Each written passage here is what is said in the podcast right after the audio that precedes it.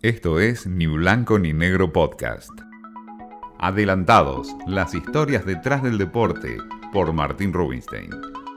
Qué lejano parece el Mundial 2030, teniendo en cuenta que todavía no se jugó ni la mitad de las eliminatorias que clasifican para el próximo Mundial de Qatar 2022 que se va a desarrollar entre los meses de noviembre y de diciembre.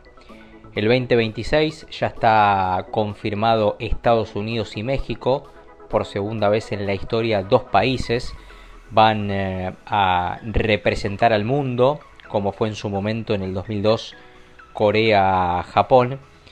Y para el Mundial 2030 hay varios, varios candidatos. Por Sudamérica aparece el conjunto de Argentina y Uruguay. También se ha sumado Paraguay está Chile para hacerlo de manera individual.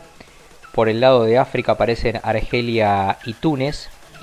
Y en Europa aparecen, por un lado España-Portugal para hacerlo de manera conjunta. También está Marruecos, que podría ser parte de estos dos países. Y en las últimas horas Inglaterra se postuló como candidato para ser sede del próximo Mundial de Rusia 2030. Esto se va a conocer recién dentro de algunos años, en el 2024, cuando ya tengamos un panorama de todos los países y las propuestas que estén en la mesa para FIFA.